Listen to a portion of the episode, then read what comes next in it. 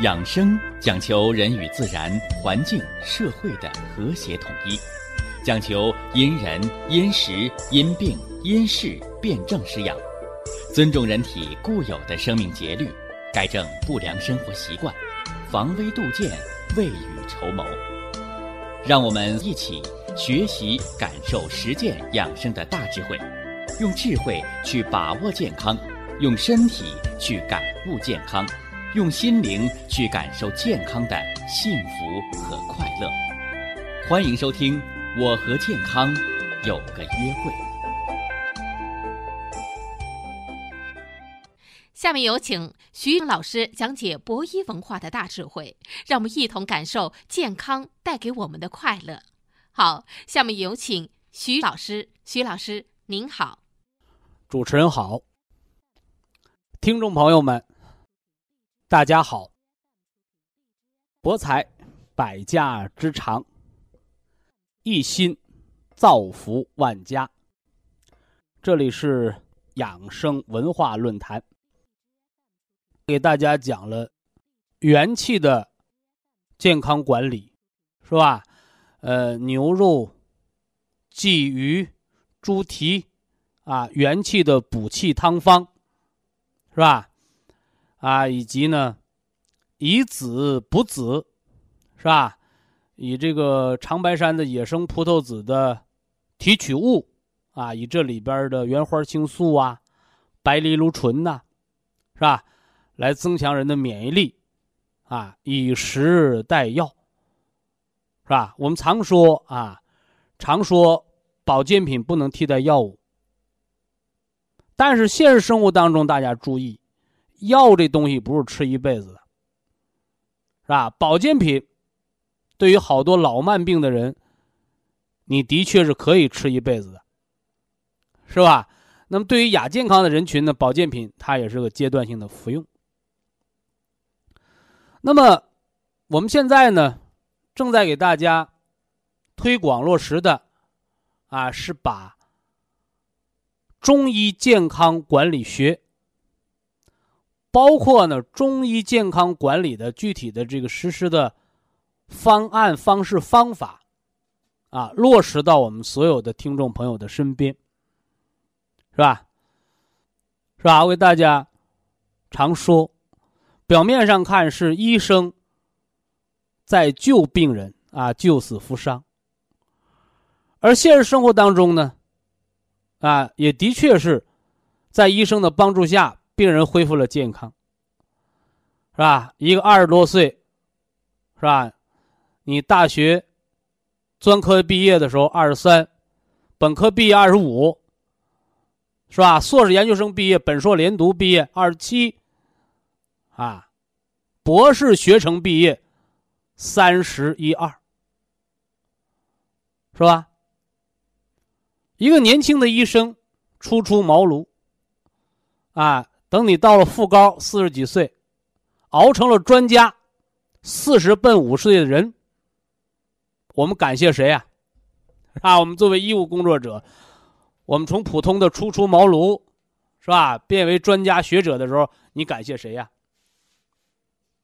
哎，水能载舟，亦能覆舟，啊，是病人成就了医生，是吧？现在西医。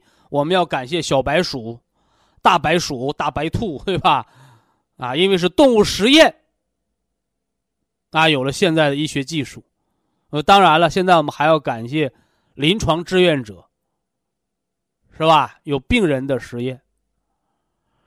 而传统的中医药文化呢，它不是一门实验室的科学，啊，它是一门实践科学。啊，这个实践它不光是医疗实践。啊，它是什么呢？生活的实践啊，所以中国的中医药文化和中国的饮食文化啊，和中国的民俗文化，和中国的传统伦理文化、社会文化、家庭文化，它都是密不可分的。所以西方医学它分科啊，什么内科、外科、妇科、儿科。啊，倒退三十年前，西医是不承认心理造病的，啊，而如今三十年后呢，啊，心理学的医生，是吧？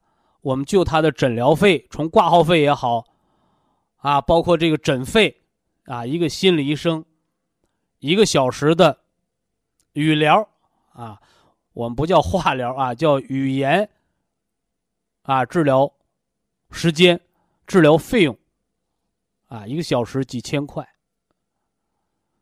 啊，所以社会越发展，啊，物质文化水平越提高了，而人的精神文明。是吧？人的精神方面的健康和疾病也越来越得到人的重视啊，这是科学发展的结果。而中医呢，是吧？好多人说中医分不分内外科呀？内科吃药，外科扎针灸啊，非也，是吧？如果你把中医也弄得像西医一样分了科室了，麻烦了。啊，那就犯了盲人摸象的错误，四不像了。啊，所以中医它是个全科，是吧？所以一个好的中医师啊，从这个中医导引，啊，到这个什么呢？点穴按摩，啊，到针灸，到食补，到药疗，是不是啊？哎，到心理学。哎，它都应该是什么呢？融会贯通的。所以，中国传统文化以人为本，啊，讲求的是天地自然和谐的统一，所以把人他看成一个有机的整体，啊，把人和社会和宇宙看成一个有机的整体。人不是孤立存在的，所以中医药文化它也是一个全面的整体性的。那么，中医健康管理，我们把这个元气是吧，和元气相关的睡眠、饮食，都给大家做了详实的介绍。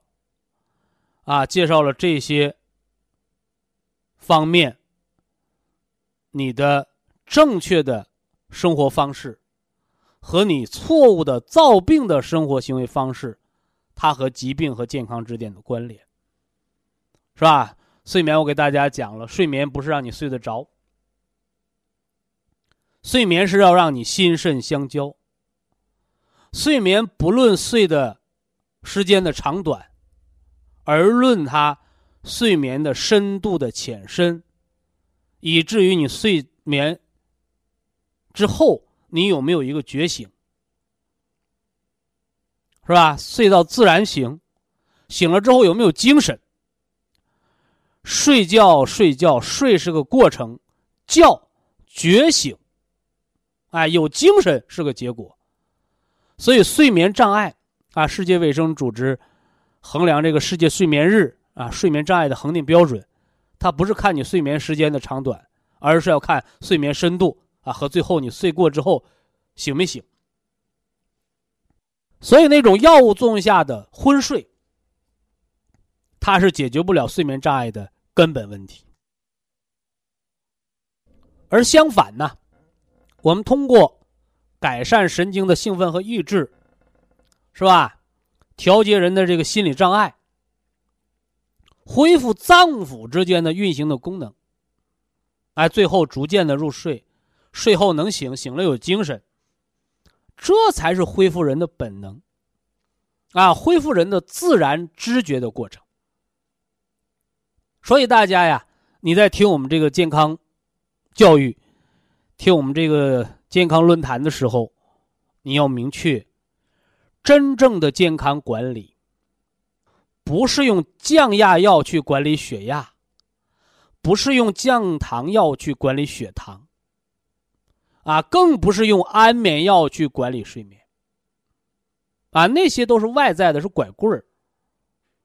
它是人为的，不是自然的东西。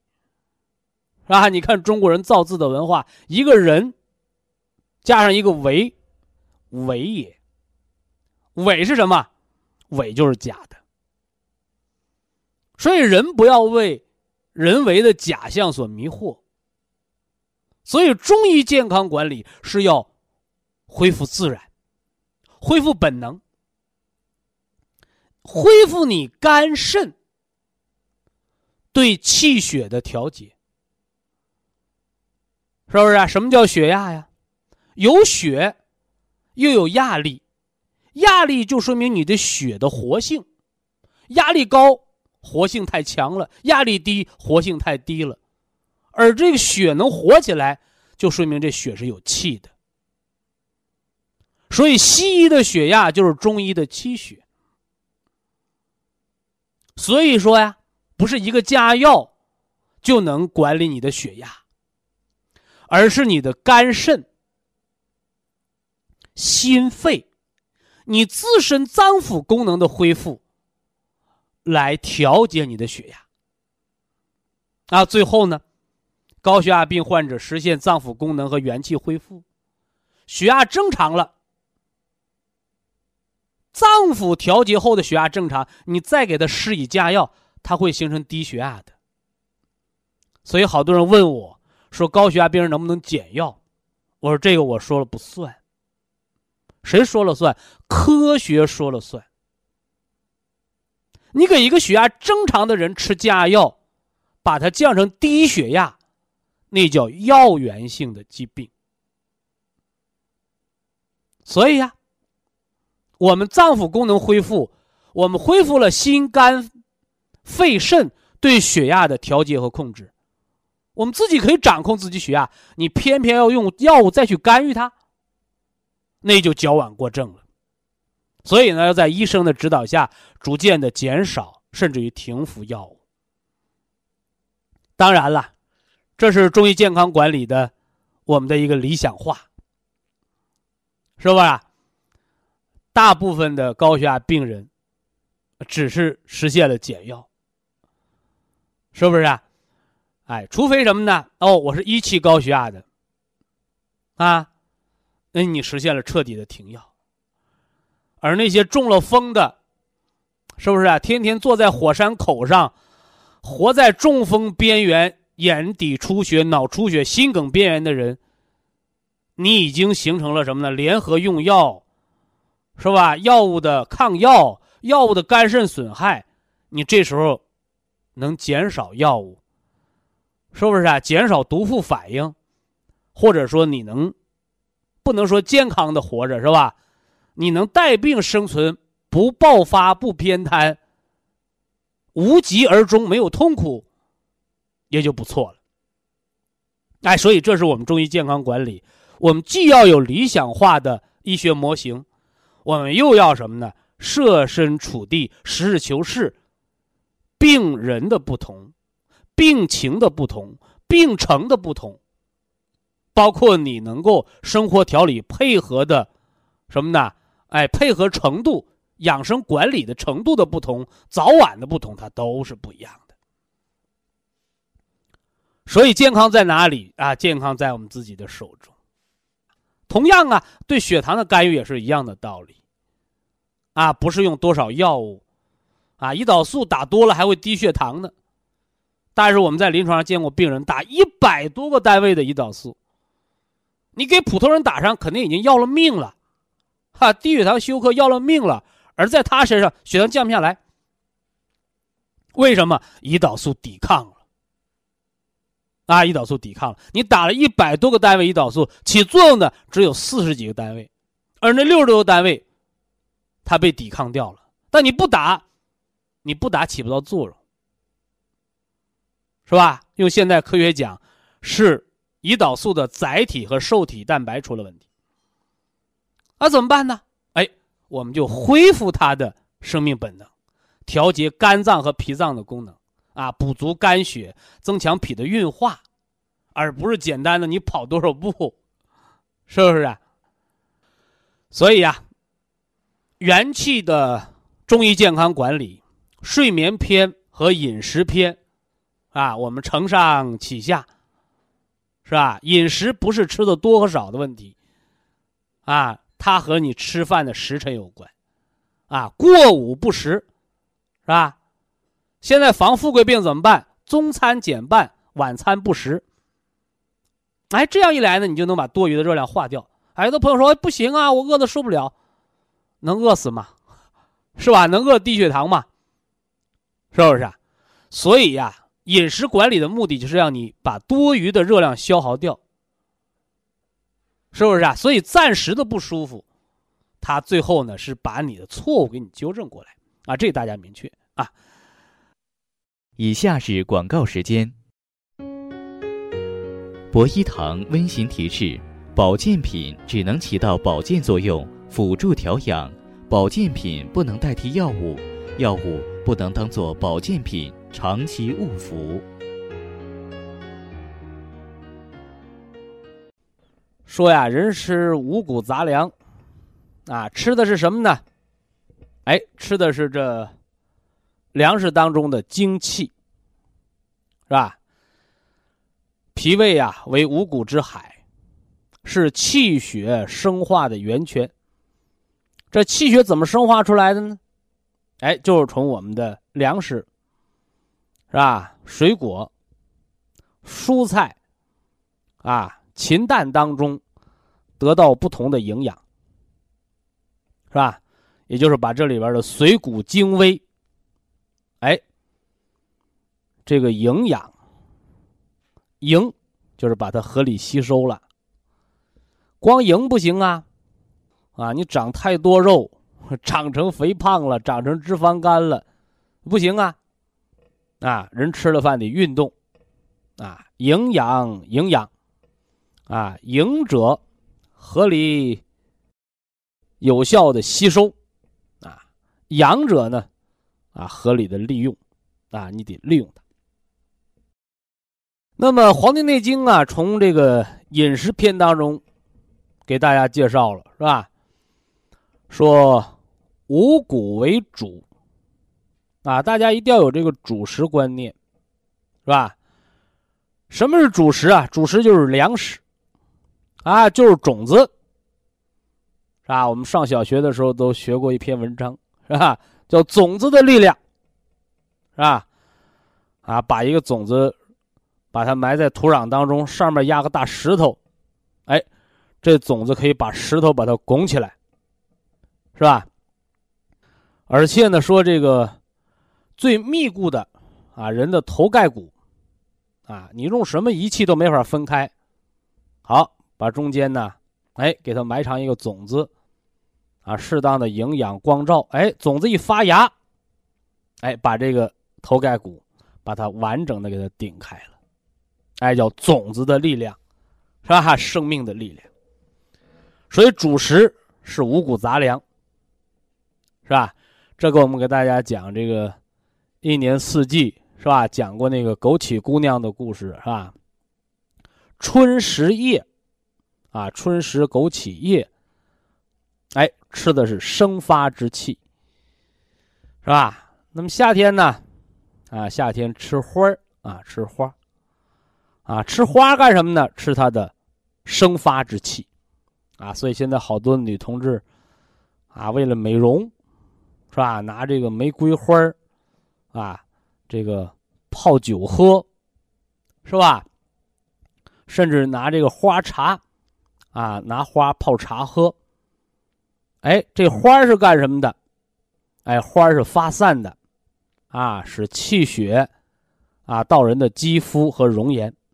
哎，从中医的医学医理上来讲，美容，嘿，但是这东西不是四季喝的啊，春天、夏天喝喝罢了，啊，秋天、冬天喝是容易过敏的，啊，为什么呢？违背自然之道，是吧？因为到春天、夏天气血是往外生发的，啊，秋天、冬天气血要收敛，你偏不让它收敛。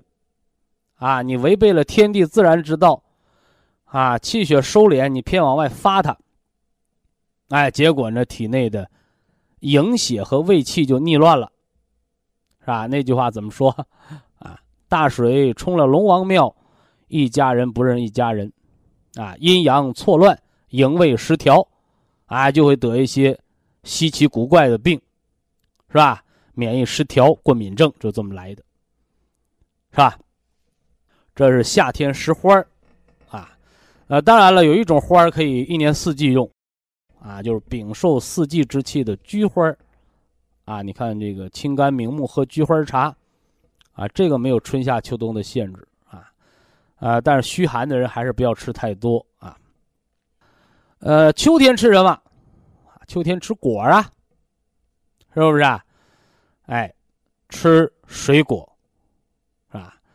这果啊，叫五果为助，哎，这水果有助消化的作用啊。所以说，聪明的人类把这果呀，哎，又酿成了酒，是吧？又酿成了这个这个酵素，是吧？啊，不管是你喝果酒。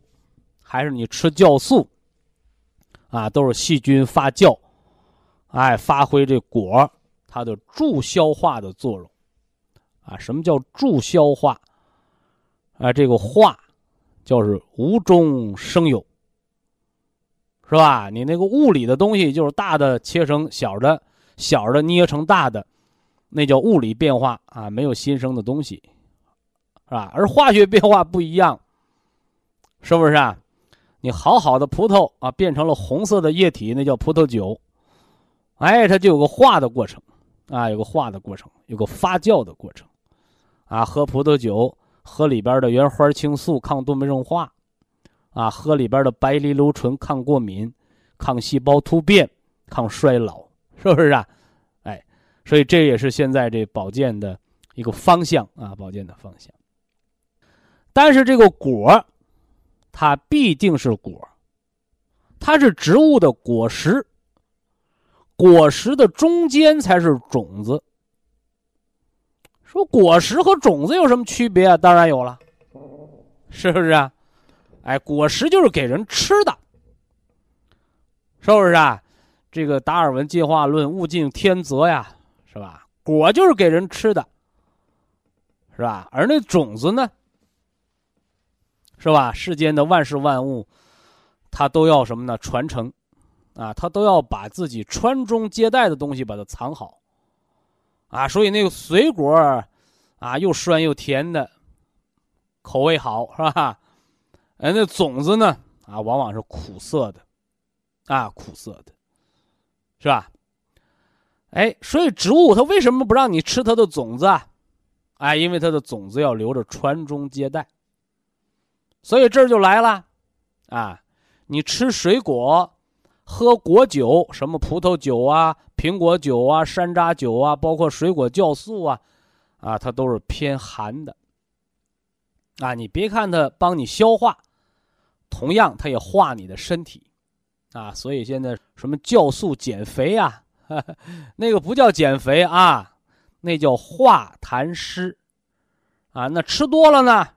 啊，吃多了是要得病的，啊，吃多了要得病的，啊，伤了人的正气，啊，老是跑肚拉稀，哎，这是果，哎，那么冬天吃什么？冬天吃种子，啊，我们拿黄瓜籽磨成粉，加南瓜籽儿，是不是啊？哎，小儿那个长个长得慢的，长牙长得慢的，他都吃这个食疗。呃，老年人呢，老抽筋儿的。是不是啊？老掉牙的是吧？哎，骨质增生的，哎，他也吃这个食疗，啊，黄瓜籽、南瓜籽磨的粉，啊，哎，这是干什么的？以子补子，哎，这是养肾精的。枸杞姑娘的故事里，我们讲了说，枸杞根是补肾的，啊，枸杞根是补肾的。那么实际上告诉大家。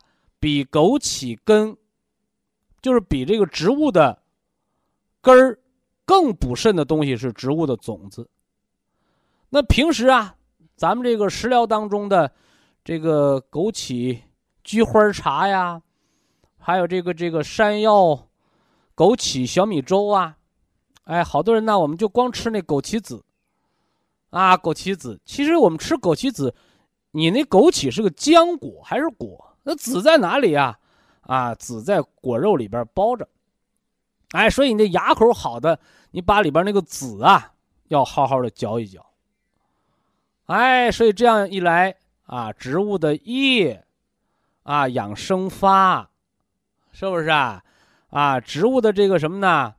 这个植物的花儿啊养运化，植物的皮，植物的这个皮呀补人的肺脏，对吧？哎，这个植物的种子呢啊填固人的脑髓肾精，哎，这是《黄帝内经》当中的。是吧？五谷啊，五蔬啊，吃蔬菜疏通肠道，防止拉汁堆积啊，防止肠道环境恶变，是吧？哎，这个五畜啊为养啊，人是要吃肉的，但吃肉是为了补益强壮身体，是吧？反过来，你肉吃多了呢，它就成痰湿体质啊，那是要中风的。是不是啊？哎，所以人呢，人是杂食动物啊，你要有主食和副食的分别。肉这东西要吃，但不可多吃，啊，不可多吃。哎，尤其是年轻人，哈哈，你看现在反过来了啊。古时养生呢，是年轻人是不让吃肉的，啊，老年人是一定要吃肉来补足气血。啊，现代人啊，生活条件好啦。啊，不受这个经济条件限制，结果年轻的时候肉吃多了，啊，吃的血脂高、血尿酸、血糖高了。那到老了反而一口肉不吃，啊，没有了肉，没有了卵磷脂，怎么办？脑萎缩、老年痴呆、贫血，是吧？身体消耗、恶病脂、消瘦？哎，正好是南辕北辙给到了，是吧？所以呀，生活条件好了。是吧？经济状况也好了，人呐不能活得没有章法，啊！所以我们学中医健康管理，是吧？给自己做好自己身体的主，啊，就让大家会活会吃，啊，而不是乱吃，乱吃是要吃出病来的，啊！这是我们把前一段时间这个饮食调理，是吧？早晨喝热粥。啊，中午午餐要有菜汤，啊，晚餐呢要素食，是吧？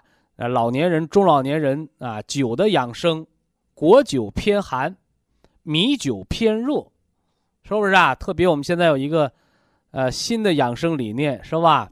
活菌加美酒，哎，因为这个活菌它是益生菌，而我们喝的粮食酒。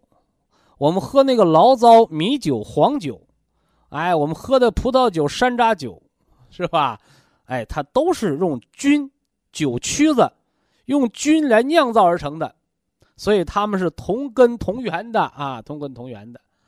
所以肥胖的人、富贵病的人，哎，咱们就果酒啊，什么葡萄酒、山楂酒，哎，来配着活菌，它就化食。啊，贫血的、低血压的、畏寒怕冷的，哎，咱们就粮食酒，是不是啊？啊，最好是这个这个什么，啊，这个米酒，啊，米酒，啊，或者黄酒，啊，不要那个酒精度数太高的啊，四度八度就够了，啊，用这个米酒大补气血的作用，加上这个双歧活菌来补益人的气血，啊，补益人的气血。啊，这是通过食补啊，通过传统食补，啊，来影响我们身体的，啊，这是饮食。呃，今天呢，我们要重点的啊，给大家说什么呢？说运动的健康管理。啊，你看现在富贵病的人比较多啊，富贵病的人比较多，啊，啊，怎么得的富贵病啊？啊，吃的太多，是吧？动的太少，啊，结果呢？啊，医生也好，是吧？养生专家也罢，啊，啊，说这管好嘴，迈开腿，啊，想不得富贵病，你就得少点吃，啊，拼命跑，结果呢，啊，富贵病没见好，啊，跑出个心肌梗死来，啊，其实这里边是有误区的，啊，有误区的，啊，吃的太多，啊，这个不是吃的太好，啊。现在中国人呢，对好的概念有问题，啊，老认为花钱多的就是好，不对啊，不对，适合于你的才叫好，是不是？所以现在人吃的太多，啊，你老话说叫干多少活吃多少饭，啊，你年轻的时候年轻力壮的时候你肯定吃的多，你消耗大，啊，人到中年老年，啊，特别现代化的社会，是不是啊？哎，你走路都成运动了，你看你还按以前那么大热量的饮食摄入，你不就摄入的垃圾吗？你不就摄进痰湿吗？啊？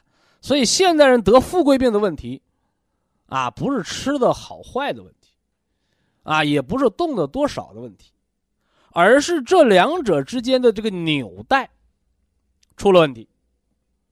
哦，说饮食和动之间还有个纽带吗？没错啊，那纽带是什么呢？哎，大家把它写到本上。哎，这是我们近期要给大家讲的。中医健康管理五脏调理很重要的一个知识，叫运啊，叫运。说什么叫运呢？我们老说运动运动，是不是啊？孩子上学要开运动会啊，老年人吃饱了，我要到楼下运动运动啊。你要搞清楚啊，你到底是运还是在动，是吧？好多人说我要锻炼锻炼身体。你要明白，啊，你是在锻炼身，你还只是在锻炼体。所以呀，中医健康管理学，啊，是五脏的健康重要，啊，还是那胳膊腿的健康重要，啊，谁是主干，谁是肢节，以及中医健康管理学如何通过来管理五脏的运转。来影响你的什么呢？身体健康，啊，来影响你的身体健康。哎，所以中医健康管理最后你管谁呀？啊，好多人说啊，健康管理是管吃饭、管睡觉、管走道啊，管心情快不快乐。啊，你听了这些都是皮毛。中医健康管理的核心是管那个藏在里面的心、肝。脾、肺、肾是藏在里面的五脏的合理运转，这才是你生命功能的啊根本之所在。以下是广告时间。博一堂温馨提示：保健品只能起到保健作用，辅助调养；保健品不能代替药物，药物不能当做保健品。长期误服。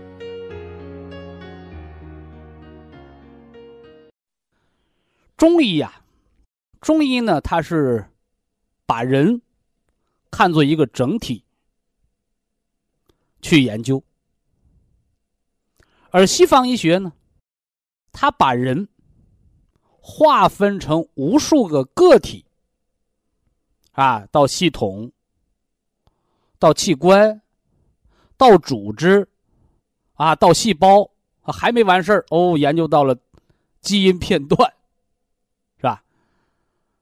所以呀，把中医和西医，也就是把东方医学和西方的医学文化，把它结合起来，哎，这样一来呢，一个是。化繁为简，一个呢是合二为一。那这样一来呢，啊，互补其不足，哎，互相的发挥其优势，哎，让它更好的服务于人类的健康，哎，这是咱们文化，咱们的中医健康管理要为大家实现的。一个全面健康的目标。这段时间呢，我再给大家说的是中医健康管理、元气健康管理当中的运动管理，讲了运和动的区别。我们中国人呐，常说叫“文以载道”，中国。中医药文化的复兴，中国传统文化的复兴，它都离不开中国文字的复兴，是吧？一个国家也好，一个民族也好，它的文明、它的历史、它的传统，啊，都离不开文字的传承。那么，同样啊，医学知识、养生知识，甚至于什么呢？医道、医法，以及呢，医学之术。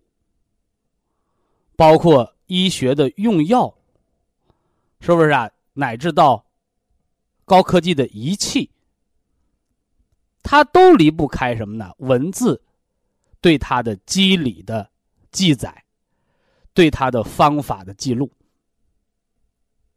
那么大家注意啊，这个“运动”二字啊，何为“运”呢？是吧？我们不说繁体字了，是吧？我们就说简体字。一个云彩的“云”，啊，下面呢是个走字儿。中国人说走啊，都是跑，所以运是什么呢？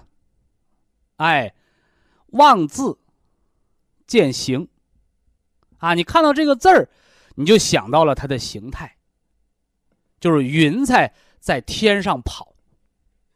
哎，这就叫运。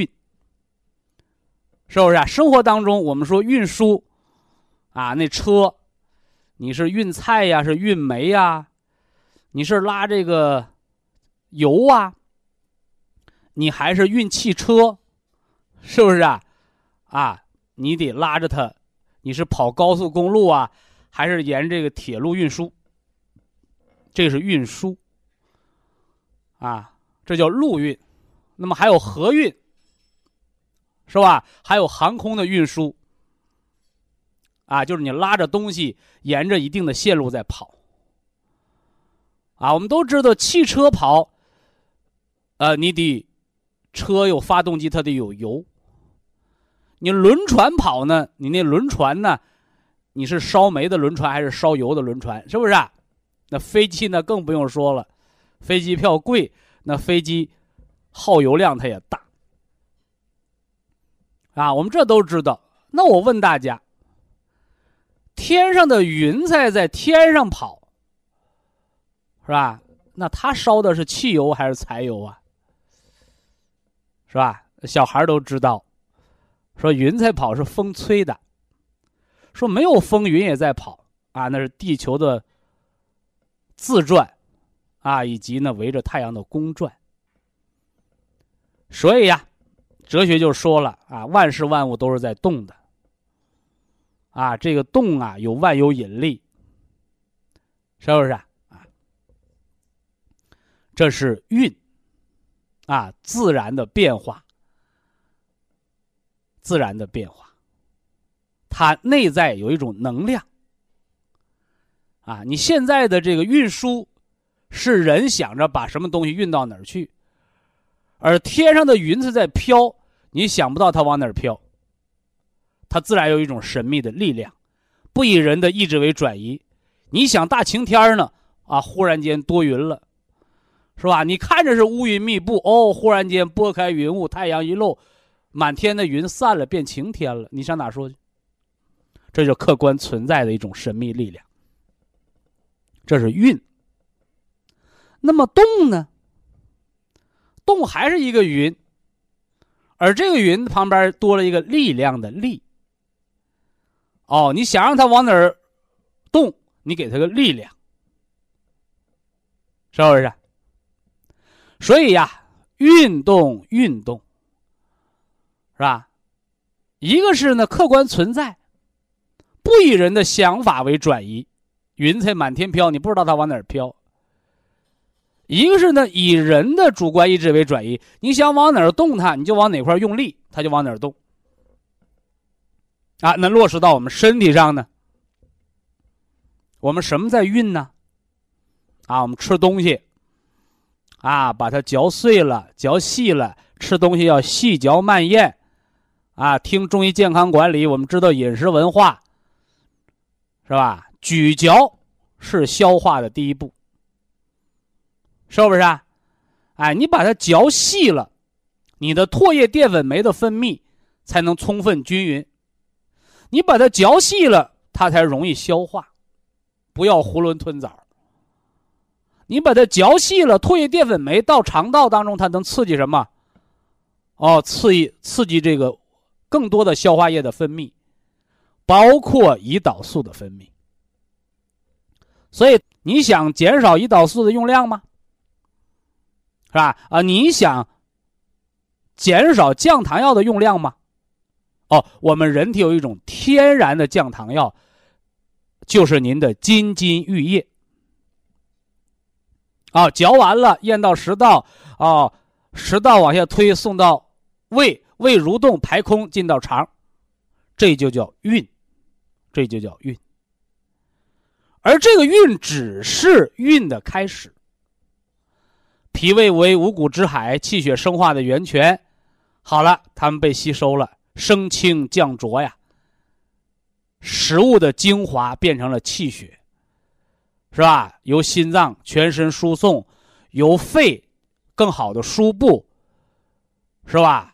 由肝脏把气血分配到肌肉和筋上去，由肾脏密固的把气血的精髓填到脑髓去，封闭到骨骼当中去。哦，这是五脏它的功能。五脏有所主，心主血脉。肺主皮毛，肝主筋，肾主骨，脾主运化，肩主肉，又要统摄气血，防止血行脉络之外。这是五脏各司其职。你看复杂吗？啊，相当的复杂。那我来问大家，这些工作，你除了吃饭？你细嚼慢咽这个活动你参与之外，剩下这个活动，你哪个操心了？你哪个费力了？你别看您没操心没费力，但是你还做了很多坏事去干扰他。他怎么说呀？吃饭的时候你看书，哎，结果呢，你就消化不良了。是不是？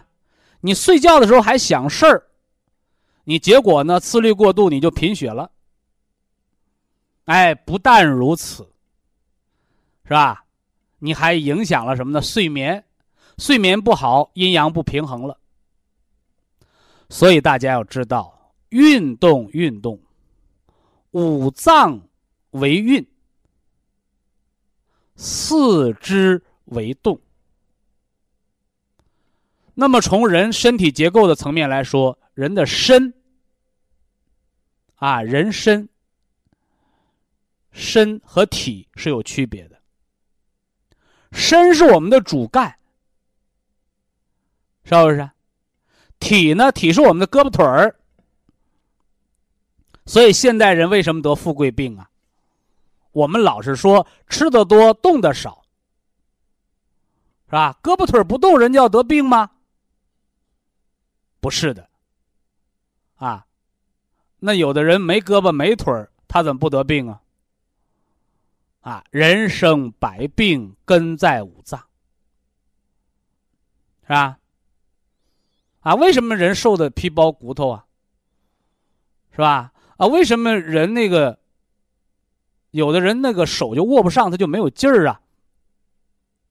大家一定要知道，你的四肢。百节的运动，你四肢百节的能够动的这个功能，能够动的这个好坏，一根手指里藏着五脏六腑，它皆是由五脏的气血输布、五脏掌管五体来产生生命的功能。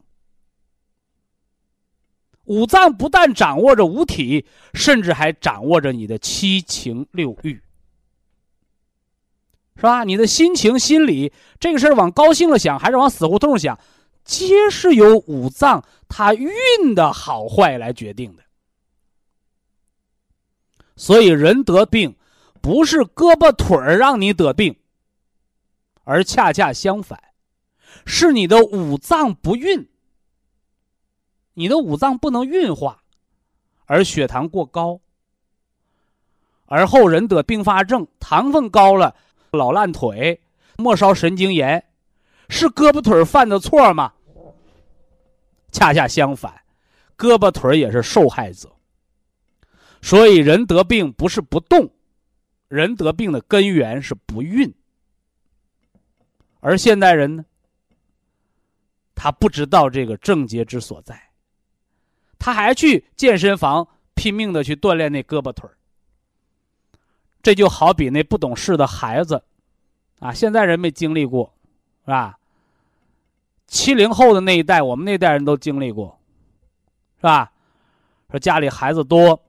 这顿饭不够吃了，越不够吃，那孩子越抢啊，啊，抢的那老娘、母亲直掉眼泪儿，啊，抢的那个当爹的直挠头，是不是啊？捉襟见肘，越不够吃，孩子越抢。你得了病，人为什么会得病？这大家一定要知道，人生百病根在五脏，是吧？根在五脏，为什么叫根在五脏？是五脏不能良好的运转。五脏为什么不能良好的运转？因为元气不能滋养五脏。这是营养医学给的概念，是吧？一个是元气不够用了，一个是五脏运转不灵了。而五脏之运转又归谁管？啊，人的心为君主之官。一切皆在心神，所以我们常讲百病皆由心生。啊，先是你这个头脑思想出问题了，没指挥好这五脏运转，是吧？没指挥好这五脏运转，所以呀，叫百年大计，教育为先。一个国家的兴盛，是吧？一个民族的兴亡。是吧？皆在于年轻人。但年轻人不懂事儿啊，他不是生下来就会背四书五经的，啊，所以书香门第教育出来的孩子是什么样的？是不是啊？回过头来呢，你没文化的那个家庭，啊，带出那孩子是什么样的？哎，所以叫百年大计，教育为先。那么人这个身体，啊，我们都说我们要长命百岁。《黄帝内经》上说，天年一百二十岁，啊，有的人蹦高喊要活两百岁，你得画出有据，是吧？达尔文说了啊，人的寿命是成成熟期的五到七倍，是吧？成熟期的五到七倍，那么总结起来是多大呢？啊，总结起来就是一百岁到一百五十岁之间，啊，一百岁到一百五十岁之间，而《黄帝内经》。是吧？告诉你，天年一百二十岁，这个一百二十岁不告诉你是整整一百二，你养的好可能比一百二十多，是不是啊？你养的不好，可能你就打了个对折，六十岁。为什么五六十岁是老年病的高发期？为什么有的人英年早逝，没到六十岁就夭折了？是吧？为什么打对折？所以后天之养是决定你的健康长寿。还是体弱多病的关键啊！你不要老去研究那遗传，你不要老去研究那爹妈给你带来了什么，是不是？哎，非常感谢徐正邦老师的精彩讲解。下面有请打通热线的朋友，这位朋友您好。呃，你好。你好，我是山东潍坊的，请讲。我这有一个问题是，我这个糖化血红蛋白啊。嗯，前几次查的是六点六点五、六点六，这次查的是六点八，但是呢，这个产前的静脉血糖呢，前几次是九点九点多、七点多、九点多、十点多。你还客气个什么呢？你就糖尿病不就得了吗？说自己啊，我就是就是糖尿病。我以前和你通过话，我我这个我咨询你这个主要问题是什么？这个产前静脉血糖太高了，今这会查的是十五点五。呃，就是那个糖化血红蛋白有点高。你现在多大年纪了？呃，四十四。上班呢？啊。呃，你说你一个月开多少工资好，还是一天开多少工资好？这话没听懂。说你一个月开三千，这叫月月开支。说你一天开一千块，剩下那二十八天没开支，你到月底喝西北风去啊？哦，明白了，明白了。明白啥了？糖化血红蛋白和即时血糖哪个准？糖化血红蛋白是最高人民法院，它最准。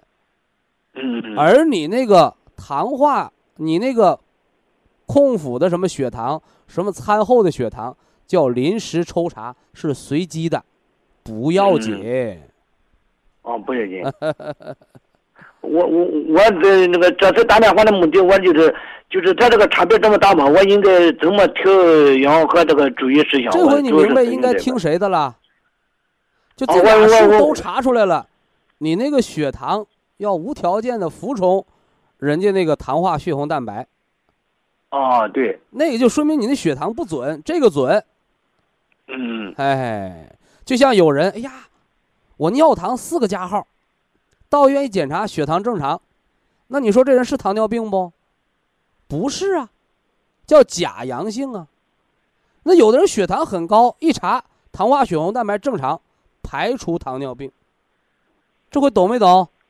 啊，懂了。你那个血糖不盯数，最后啊，终审判决就是人家那个最准确那个糖化血红蛋白平均值，它是三个月的平均值啊。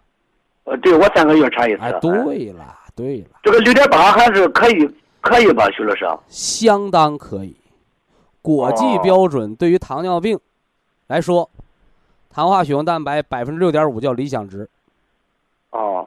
超过八叫并发症，低过六排除糖尿病。你还想咋地？哎，你是那个大元宝说穷啊？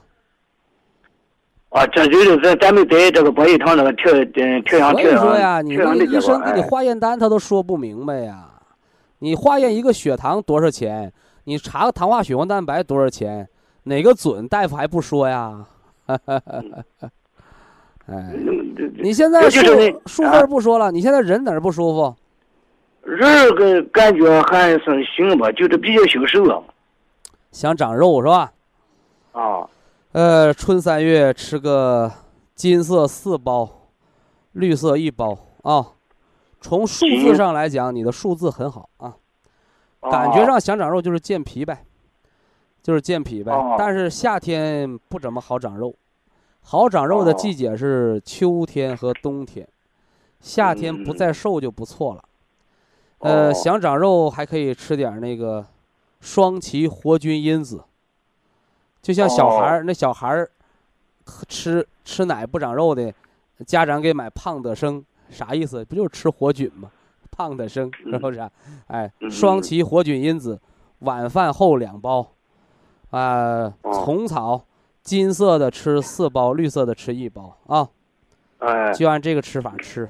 呃，这就是我问那个，就是我这个平时这个，呃，大山大我能不能就是调整我这个这个？这个是管脂肪肝的，有脂肪肝你吃，没脂肪肝你不吃，非常有针对性。咱这个静脉血糖能能不能吃它呢？啊，就是能不能把血糖吃高？你的意思是？吃低一点，静脉血糖吃低一点。它 也不是降糖药。好，我今天遇到你呀，是碰到一个糊涂人，假装明白，还静脉血糖。我告诉你什么叫血糖啊？啊。你吃完饭了，你是不是得吸收营养物质？啊，对。这时候血糖就高了。高完之后呢，你身体制造胰岛素。把多余的糖变成糖原存到肝脏，这叫给电池充电。你不吃饭了，你血糖低的时候，糖原出来释放，给你提供能量。这个就是一个手机电池充电放电的过程。是不是啊？你你不用认为，哎呀，我太聪明了，我得研究啊，用这个这个山楂丸儿我来调血糖，不用你调，你自己调着好着呢，知道不？哦，也也就是说，我那个那个静脉血糖的这个虽然高这，不用管它，是吧？咱俩前面说那话都是废话呀。哦，我我明白了，明白了。你糖化血红蛋白，你血糖再高，你钱塘江涨潮都涨了一百多米高的潮，我市区没进水没淹呐，有的地方就下了两天雨，地下车库淹了，车都淹了。你说哪个是灾区？好嘞，明白了，徐老师。你那个随机血糖再高，它没伤着你，你糖化血红蛋白是好的，你你不多操心吗？等于，哎呦，起那个天了有点。啊好，呃，最后一个问题，我那个问的这个，咱咱们这个保元汤，你比如说我到我出来，我自己喝啊，早上这一顿喝不了了，我用保温杯把它保温，你要是保到中午或者是下午再喝，可不可以啊？呃，不用保温杯。你那保温杯要是紫砂内胆的行，你就用不锈钢的，不锈钢的不行。保元汤不能碰铁呀，哦，碰铁了就有腥味了，有铁锈味了。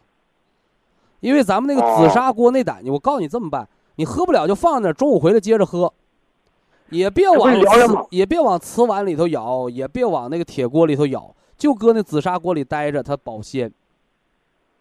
它不就凉了吗？这天再凉能凉哪去？尽量趁温热把它喝完啊！要是凉了，你也是搁紫砂锅热热它喝啊。哦。因为凉了就没有效果了。